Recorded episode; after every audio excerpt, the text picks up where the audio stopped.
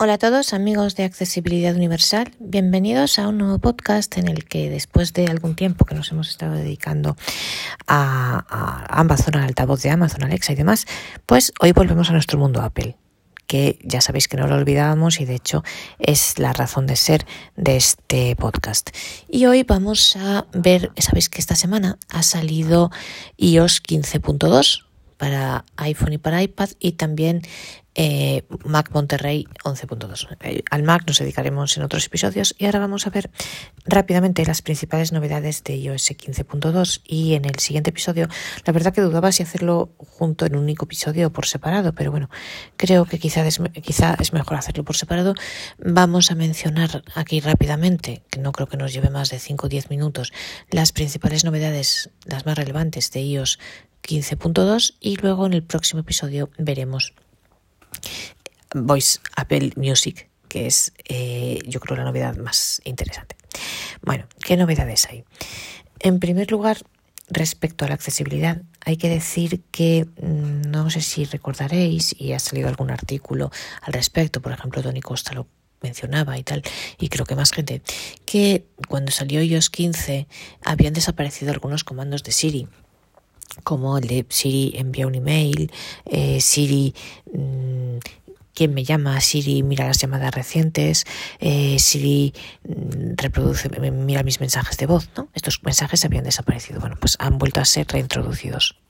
Eh, antes te decía, eh, eh, desde iOS 15, decía que no estaban disponibles, que no podía hacer eso. Bueno, pues ahora ya están disponibles, ya podemos volver a pedirle a Siri que nos mande un correo, que nos lea los, los mensajes em, de voz, los message voicemail, em, que nos, yo la verdad como iMessage reconozco que no lo uso demasiado, mm, bueno, esto no tengo muy claro exactamente, pero creo que se refiere efectivamente a los mensajes de audio eh, recibidos a través de message. Eh, le podemos decir que nos a preguntarle quién nos llama, que nos lea las llamadas recientes y, eso. Y el más importante quizá, o por lo menos no sé yo el que más uso, que nos mande un email. Esto ya se puede volver a hacer. En general, novedades de iOS 15.2. Eh, bueno, sabéis que en iOS 15 se creó la posibilidad de crear correos, de, ocultar la dirección real de correo, electrónico, crear un correo mm, ficticio, digamos fantasma, eh, para que luego iba redireccionado a nuestro correo real que esto es una función que algún día experimentaremos. Cuando yo me la estudie bien, la experimentaremos. ¿Esto qué ventaja tiene? Pues que permite, por ejemplo, imaginaos que os suscribís a alguna newsletter de alguna página en concreto y no queréis que mm, esa página, esa empresa, quien sea, tenga vuestra dirección real. Imaginaos, yo que sé, las ofertas del corte inglés, por ejemplo, o las ofertas del Lidl o lo que queráis. Pues, oye, en vez de darle al corte inglés o al Lidl mi dirección de correo de iCloud normal, le damos una dirección fantasma, ficticia, que nos hemos creado y que en realidad luego va redirigida a nuestra dirección normal. ¿Qué ventaja tiene? Pues que cuando nosotros nos cansemos de esa suscripción, borramos la dirección fantasma y ya está. Entonces, por mucho que sin necesidad de tener que anular nuestra suscripción, en que el corte inglés nos mande correos a una dirección que ya no existe, a la fantasma, que es la que ellos tienen, pues ya está, ya dejamos de recibirlo y dejan de darnos la data, ¿no? Y Ahora, ¿qué es la novedad? Bueno, pues la novedad de iOS 15.2 es que se pueden crear correos aleatoriamente de cada vez, no solamente un correo ficticio para, pues, no sé, para una sola empresa, sino que cada vez podemos crear los correos que queramos. Eh, la verdad es un poco lo mismo, es una cosa que me tengo que estudiar bien, pero bueno, que sepáis que es una novedad que existe. Otra novedad, pues el, bueno, para los Sabéis que en este tiempo Apple ha trabajado mucho y han salido varias noticias relativas a la protección contra los abusos infantiles y demás. Eh, bueno, pues lo que ha creado es que si alguien le manda a un niño, un menor de 18 años, una foto por iMessage, eh, si esa foto puede parecer que tenga un contenido mm, que pueda ser susceptible de eh, tener algo que ver con los abusos, yo que sé, pues una foto de, no sé, se me ocurre, de alguien desnudo, no sé, yo la verdad que os digo en estas cosas tampoco, eh, no es algo en lo que investigue yo mucho, pero bueno, si llega una foto, eh, o sea, no es un tipo de noticias al que yo me dedique especialmente, ¿no? Eh, creo que hay otros que lo hacen. Yo voy más al aspecto técnico y tal, pero bueno, eh, pues si llega una foto mm, impropia para que la vea un niño, digamos así, lo que hace es que alerta al mensaje dos veces, al, perdón, alerta, aparece un mensaje en el teléfono dos veces antes de abrirla e incluso el niño al ver las alertas puede enviar un mensaje a algún adulto o a su colegio para que el adulto sepa que el niño ha recibido una foto, digamos, impropia, ¿no? Eh, otra novedad interesante, las notificaciones. Mm, las notificaciones sabéis que ya estaban reagrupadas y ahora pues puede eh, las notificaciones menos importantes, las que nosotros consideramos, consideremos menos importantes, le digamos a Apple o ella misma en función de eh, por inteligencia artificial a través de la inteligencia artificial pueda considerar menos importantes se agrupen juntas entonces así ya pues mm, en vez de sabéis que ahora se reagrupan las notificaciones las que vienen del mismo sitio, por ejemplo, del mismo banco. Si nos manda tres mensajes, pues las tres, los tres mensajes del banco se reagrupan juntos. Si de una persona tenemos cinco mensajes de WhatsApp, pues nos aparecen los cinco mensajes de esa persona juntos. Bueno, pues ahora a partir de, aparte de eso, las que son menos importantes se te reagrupan juntos. Yo que sé, por ejemplo, imaginaos que estamos suscritos a las notificaciones del marca y a las notificaciones de otro periódico, de algún periódico. Pero realmente no queremos que nos estén apareciendo cada minuto, cada vez que hay una notificación. Imaginaos si cada vez que hay una noticia nos aparece, pues te llena la pantalla de notificaciones, ¿no? Y incluso puede llegar a molestarte. Bueno, pues si las consideramos como menos importantes, todas juntas, las del marca y las de otro periódico, se agrupan juntas, ¿no? Y así solo tenemos una, en vez de tener por un lado todas las de un periódico y todas las del otro, por separadas entre sí, pues están juntas y al ser menos importante, mm, según he leído, yo esto no lo he probado, pero según lo que he leído, puedes elegir cuándo quieres que se te visualicen.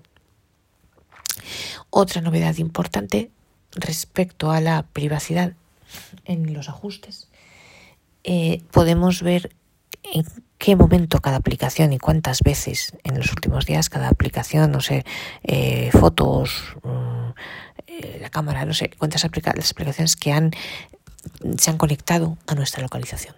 Esto para que le interese el tema de la privacidad. Y otra novedad que yo creo que es importante es la de lo que se llama el legado digital. ¿Esto qué es? Pues que si desgraciadamente alguien se nos muere, que tenga un iPhone, eh, otra persona viva puede acceder a los datos de esas personas. No es salvo, salvo a sus claves de iCloud y salvo a cosas que esta persona, se haya, el fallecido, se haya descargado. Pero sí puede acceder al teléfono, esto es importante. Eh, bueno, pues yo, imaginaos que se os muere alguien cercano, de repente, por ejemplo, ¿no? Y claro, pues no hay manera de acceder a su teléfono, ¿no?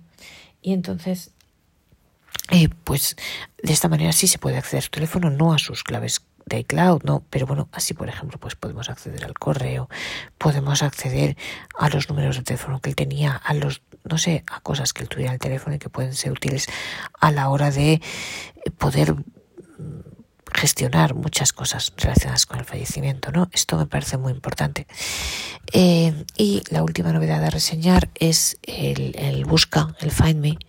La aplicación Buscar, mm, permite eh, localizar iPhones aunque estén apagados. Esto también es interesante. Pero como os decía, la novedad realmente la más importante de todas es la introducción de Voice Music, Voice Apple Music. Bueno, ¿qué es esto? Mirad, sinceramente, yo aquí os pido disculpas porque os cuento. Yo, por lo que he leído, lo que te dice es que eh, es algo que te hace poder utilizar Apple Music, todo Apple Music a través de Siri. Entonces, por ahí me diréis, pero si ya desde antes le dices, desde toda la vida, le dices a, Siri pone esta canción y Siri la pone, ¿no?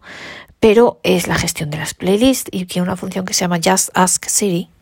Eh, simplemente pide a Siri y te puede poner las playlists que tú tengas o hacerte sugerencias sobre determinadas playlists en función de tus reproducciones anteriores. Yo que sé, si tú, imagínate, si tú has eh, escuchado muchas rancheras, pues te pone una playlist o dedicada a las rancheras o determinadas canciones que sean pues, rancheras o ese tipo de canción, ¿no? Y lo mismo con los fados, o lo mismo con, yo qué sé, con el flamenco, con lo que queráis, con el tipo de música que escuchéis. Salsa, yo qué sé, lo que escuchéis, cada uno. Y en teoría, por lo que yo he leído, debería ser igual que Apple Music normal. Pero yo, por las pruebas que he hecho, no es así. Y eh, os decía yo al principio del episodio que en el próximo veríamos Apple Music. No, va a ser dentro de dos. El próximo va a ser Amazon Music Unlimited. Entonces, ¿qué me ha sucedido? Eh, Apple Music te ofrece la posibilidad, lo veremos dentro de dos episodios, te ofrece la posibilidad de suscribirte a Voice Apple Music. Yo lo he hecho en la creencia de que podría escuchar cualquier música a través de Siri, pidiéndoselo a Siri, en el HomePod y tal. A mí no me ha funcionado. ¿Y porque eh, esta suscripción a Voice Apple Music cuesta 5 euros al mes? Después del periodo de prueba, hay un periodo de prueba de 3 meses, al igual que sucede con Apple Music, y luego cuesta 4,99 euros al mes. Eh, perdonad que en dólares no sé cuánto es. Y entonces yo he hecho la prueba y, claro, yo entonces, eh, a igualdad de condiciones, pues evidentemente cojo Apple en lugar de Amazon, ¿no? Pero ¿qué pasa? Que claro, no hay igualdad de condiciones porque a mí por lo menos no me ha funcionado. Yo no sé si es que solamente sirve para mm, poner a través de playlists determinadas que tú tengas o playlists que te sugiera el propio Apple o lo que sea, pero a mí si le digo que me busque una canción, sinceramente os digo, no me ha funcionado, no lo sé. Entonces, claro, ¿qué he hecho? Pues suscribirme en el periodo de prueba de tres meses a Apple Music normal. Con lo cual, mm, mirad, perdonadme por ser tan franca y deciroslo así. Si en el, si estoy equivocada, lo siento, me corregiré. Si consigo saber más sobre este eh, Voice Apple Music, os lo diré. A día de hoy, por la prueba que yo he hecho esta mañana, a mí no me funciona. Con lo cual no entiendo muy bien esta suscripción, para qué sirve. Investigaré y si descubro algo más, como dentro de dos episodios haremos el de Apple Music, pues aprovecharé ahí para enmendarme y corregirme. Pero bueno, hasta ahora mi... lo que yo he averiguado es esto.